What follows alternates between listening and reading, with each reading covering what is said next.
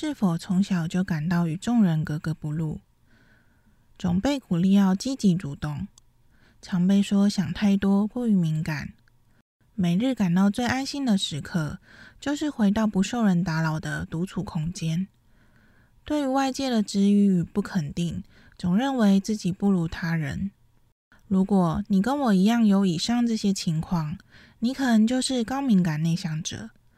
本集将分享我自身经历，让你更认识相关特质，或你也曾经历过类似的事情，而总被别人说是你想太多了。高敏感是种天赋。内向者安静就是力量，不需要强迫自己变成谁。你该做的是了解最真实的自我。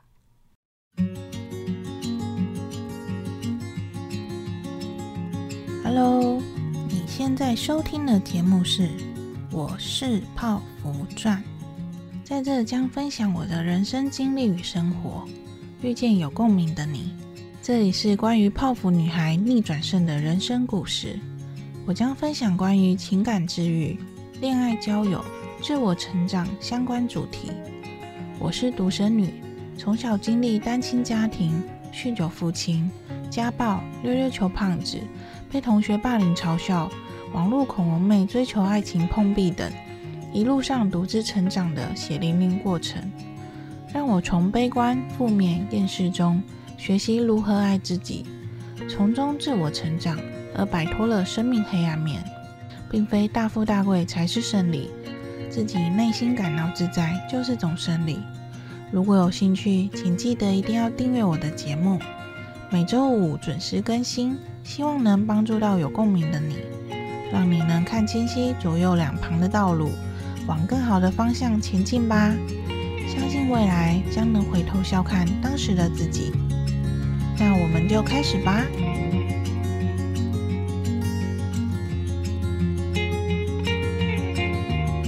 本集的主题是：我是高敏感内向者，我就是如此不正常。这系列未来也会再细分不同主题，分享我的故事，以及我是如何从容易钻牛角尖、陷入负面情绪中，找到有效改善的方式。不管你是否跟我一样拥有相同特质，听完我的分享，能更同理的去看待他人与自己的不同。本集会分享我是如何发现自己是高敏感内向者，以及这些特质对我的人生有哪些影响。分享一句我觉得很棒的句子：我们无法控制他人对自己的批判，但我们能努力让它不影响我们。一直以来，我都有意识到自己跟别人不同，除了不完美的成长过程外，性格行为过于边缘，从小胖、安静、不积极。被动、没存在感，外界的眼光让自己从小就感觉不如他人，一路上经常遭受到他人眼光与批判。每当接受到恶意攻击，内心总感到愤怒、丢脸，却又无法改变什么。直到我开始认识内在的自我，接纳不完美的自己。当你懂得欣赏自己的优点，接纳自己的缺点，外在的评论将不再影响你。因为，就算全世界都认为自己不够好，我还是爱我自己。我一直记得一句话：认真就输了。当你对他人的恶意攻击走心，代表你接受默认那些不友善的批评。许多人说话都不经过脑子，容易被情绪所控制，或当下他正面临到很糟糕的状况，而影响了他的情绪。未来。如在接受到他人批判后，给他一个假笑，并回复他“谢谢指教”。第一次听到内向者特质，是去年底在左边茶水间的节目里听到书籍《安静是种超能力》的作者张敬仁的访谈，整段内容都感到非常有共鸣。过去常会觉得是不是自己不够积极、不够努力，很羡慕那些引领团队的人。自己永远都是喜欢躲在角落观察其他人，越想越觉得是不是自己太奇怪了。加入内向者小剧场社团后，看到大家的分享，像极了好多复制的自己，越觉得温暖。原来不是我过于怪异，而是我原本就不是大家认为该成为的那种样子。而高敏感族群源自于过去同事分享的一本书，高敏感是种天赋。当下我就觉得，对，那就是我。过去常被另一半说我太过敏感、神经质，很多小事都故意搞到吵架。曾经我也对此感到怀疑自我。先来聊聊何谓高敏感族群呢？在《高敏感是种天赋》此书中有个测验表，我会将链接放入我本篇文章里，有兴趣的人也可以上网搜寻高敏感测验。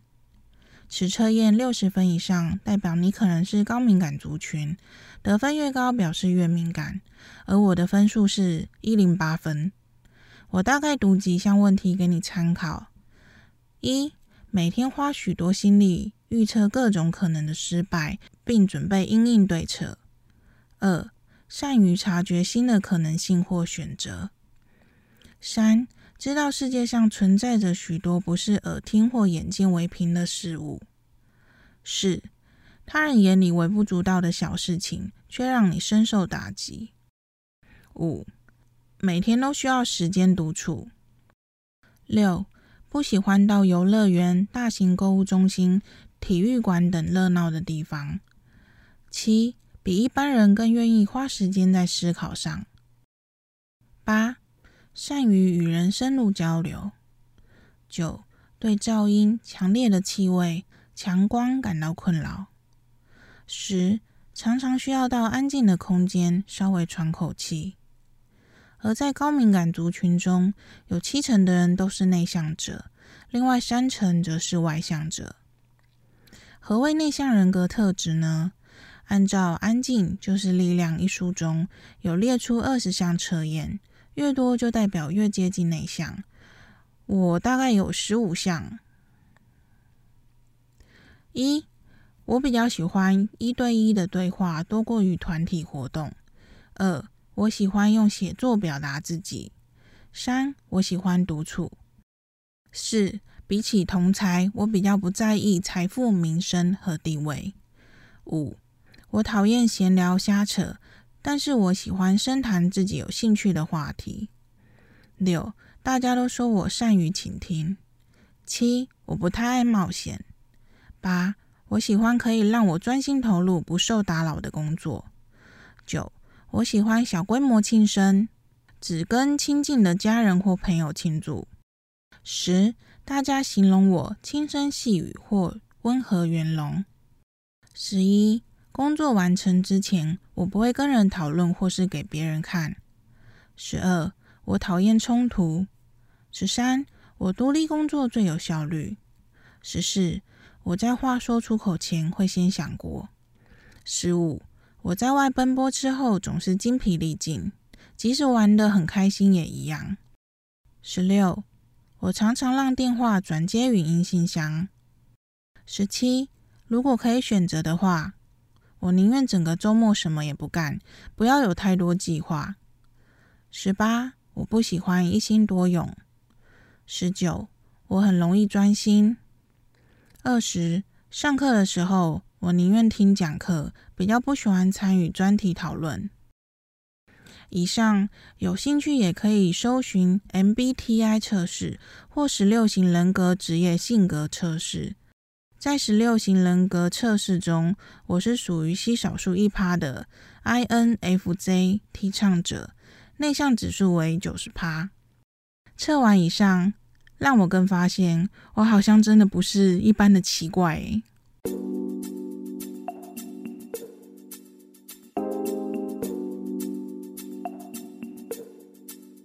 中场休息一下，终于有广告喽！历经几个月的摸索，让我更加认识真实的自我。因此，我创立了脸书社团“高敏感内向者”，开启自我觉察力。在这，我们将一起学习认识内心的自我，学习自我疗愈的方式，不需依赖他人的肯定，因为你的人生是为自己而活。赶快加入社团，与我一起成长吧！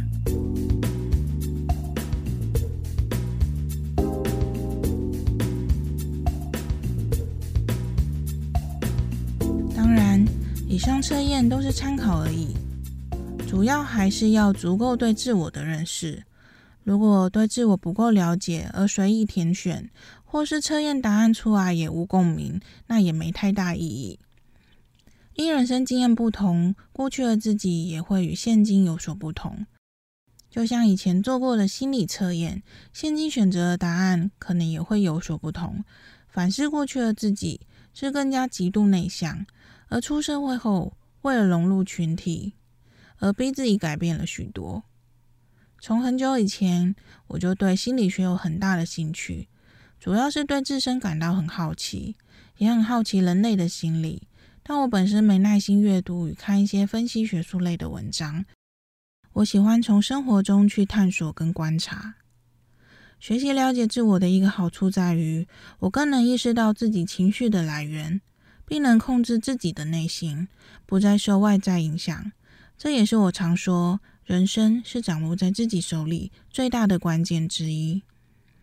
能否掌握并控制自身情绪，真的会影响许多方面。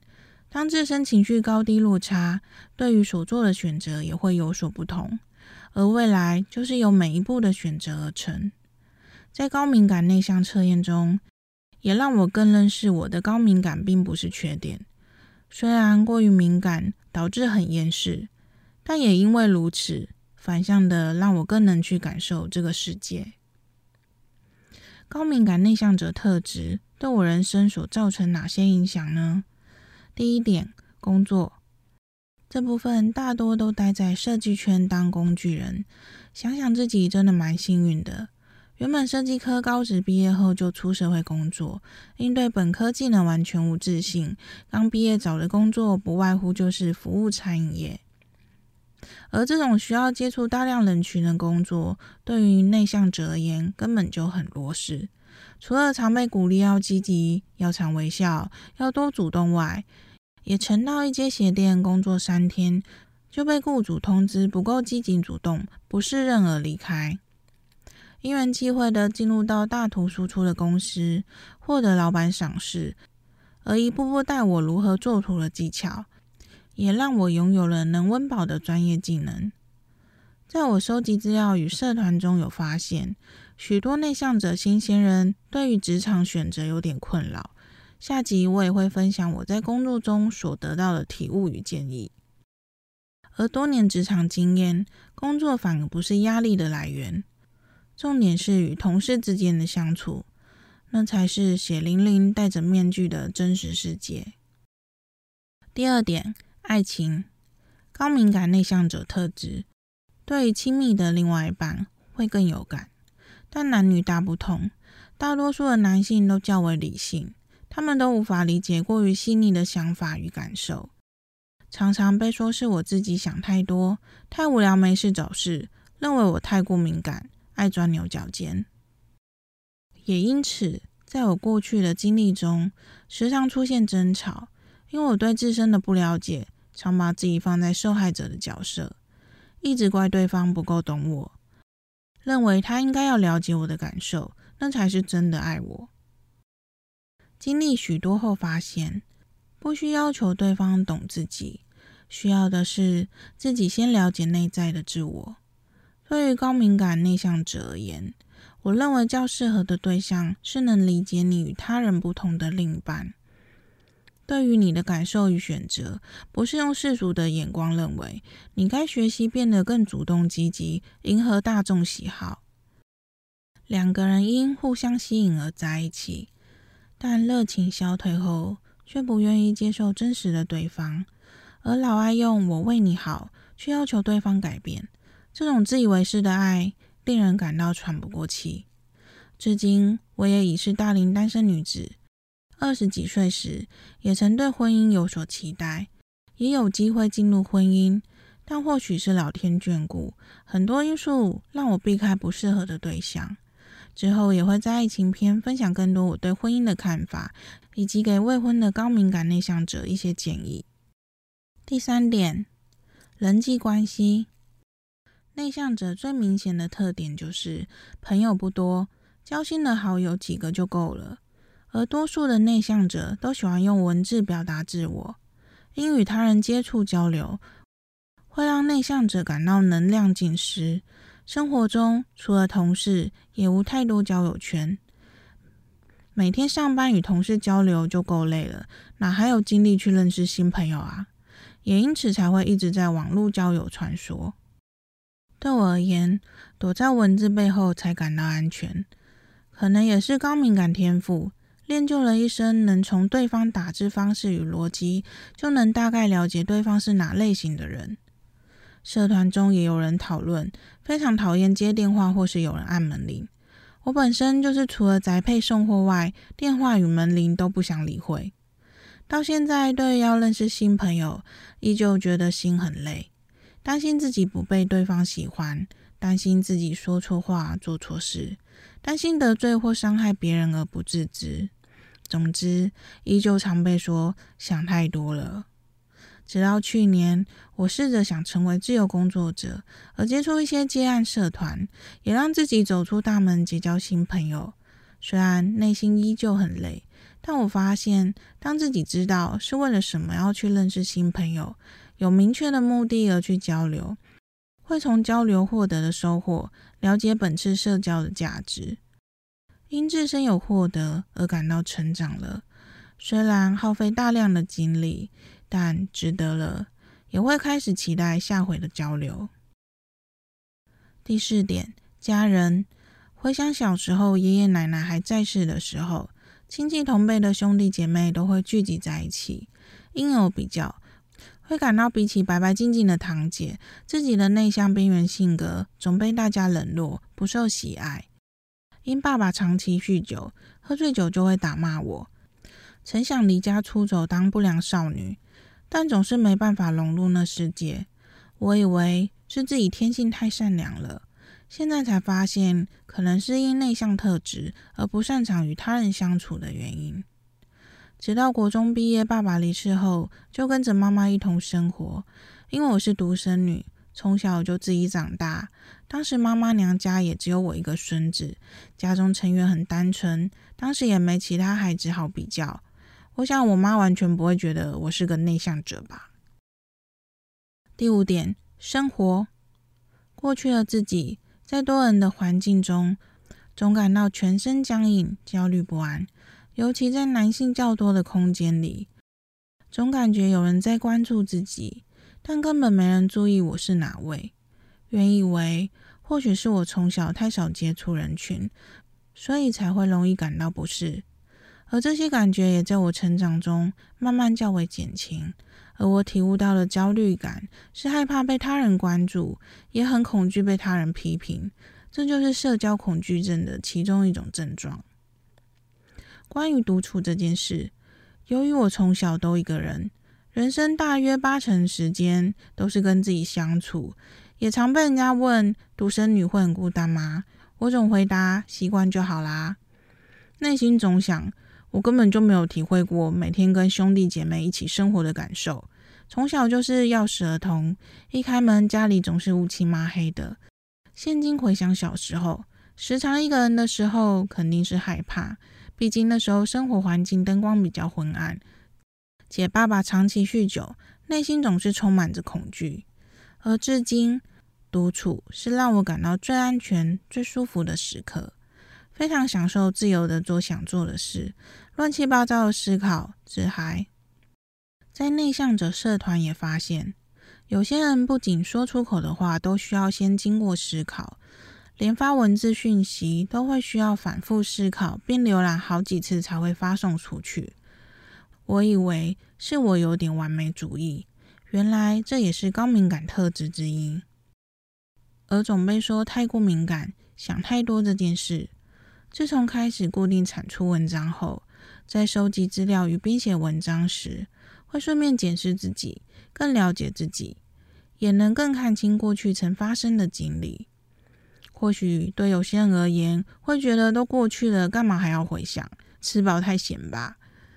但就是拥有这样的特质，才能让我有抽丝剥茧的能力，更了解自己，让自己去理解、释怀过去所发生过不愉快的记忆，并非用逃避、不面对的选择遗忘，而是在将记忆翻出，重新检视过程。因发生事情的当下，自己的无知、无力，充满恐惧，无法改变什么，而现今的自己有能力拯救过去那个受伤的小孩。这一路走来，因为天生的特质，让我学习面对真实的自我，拥抱内在的自我，才得以成就现在的自己。所以，不需再为了因他人的不理解而感到伤心。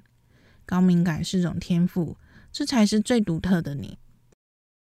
最后，分享《安静就是力量》作者苏珊·坎恩在 TED 演讲中的一段话：内向不是害羞，害羞是无法承受社会的眼光。内向比较像是你对外在世界的反应。外向的人需要很多刺激，但内敛的人相反。他们自身感受敏锐，而研究表示，有七十趴的成功者都是内向者，例如爱因斯坦、比尔盖茨、股神巴菲特、脸书创办人马克·祖克伯、苹果创办人贾伯斯、哈利波特作者罗琳、前任美国总统奥巴马。相信自己的独特，学习认识最真实的自己。无需再为了迎合谁而让自己变成谁。本篇重点整理：一、高敏感是种天赋，内向者安静就是力量。二、我们无法控制他人对自己的批判，但我们能努力让他不影响我们。三、当未来在接受他人评判后，给他一个假笑，并回复他“谢谢指教”。四、不是我过于怪异。而是我原本就不是大家认为该成为的那种样子。五、学习了解自我，是将人生掌握在自己手里最大的关键之一。六、真正爱一个人，是去欣赏最原汁原味的他。七、事先让自己意识到本次社交的目的，当自身获得成长，就算耗费大量的精力，但也值得了。八。学习认识最真实的自己，无需再为了迎合谁而让自己变成谁。